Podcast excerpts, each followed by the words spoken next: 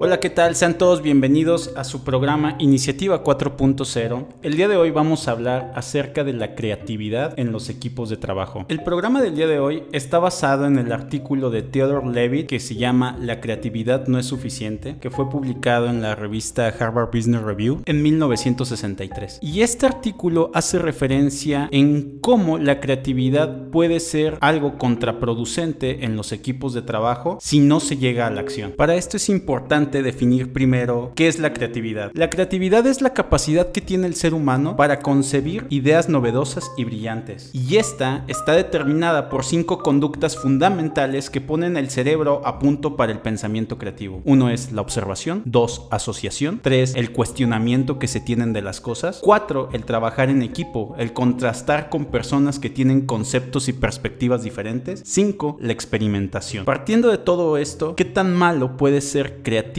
Dentro de las organizaciones. El tema está en que muchas veces solo queden ideas este tipo de creatividad. En este tipo de organizaciones, lamentablemente la innovación nunca tiene lugar, porque las personas siempre se la pasan hablando de ella, de nuevos conceptos tecnológicos, pero nunca la ponen en práctica. Muchas veces lo peor que puede hacer una organización, comenta Levitt, es poner la innovación en manos de tipos creativos, ya que muchas veces no pueden llevar a la práctica un proyecto de verdad. Entendiendo esto, podremos darnos cuenta que entonces la creatividad no es el camino milagroso para el crecimiento y la prosperidad de una organización. Y en este punto es donde debemos hacer muchísimo énfasis en qué es la creatividad y qué es la innovación, ya que muchas veces se suele decir que la creatividad es la generación de grandes ideas. Y en repetidas ocasiones se valora más una idea desde el punto de vista desde su novedad más que desde su utilidad. Imaginemos que hay dos artistas y el primero le dice que va a pintar un cuadro. El segundo artista no se lo dice. Pero el primero no lo pinta, el segundo sí. Por lo tanto, ¿quién sería el artista creativo? ¿El que lo dijo o el que lo hizo? Lamentablemente en muchas organizaciones se toma más en cuenta quién lo dijo a quién lo hizo. Se mezcla mucho el concepto de la idea con el de la innovación. Y es aquí donde entramos con la segunda definición, la innovación. Y la innovación consiste en hacer las ideas. Y muchas veces en las organizaciones que no tienen un gran avance en el tema de innovación, culpan a que esto no se da porque no tienen gente que tenga buenas ideas. Y es uno de los principales errores en los que caen las organizaciones teniendo como referencia lo mencionado anteriormente. Si hacemos un análisis a profundidad de nuestras organizaciones, nos daremos cuenta que las ideas sobran. Lo que nos hace falta es la perseverancia para hacer que las ideas se conviertan en acciones. El problema está en que las personas que se denominan creativas muchas veces terminan delegando esas actividades a otras personas. En resumen, la concepción de ideas es abundante, lo que escasea más es la puesta en práctica. El problema con las personas creativas es que creen que su trabajo termina cuando sugieren la idea. Lo habitual es que las personas que están encargadas de generar ideas creen que con solo exponer lo que piensan y que generen intriga, manteniendo el interés de los directivos, ya están del otro lado. El problema con estas ideas es que no soportan realmente las necesidades de la organización. Lo que queremos decir es que la generación de ideas dentro de un equipo de trabajo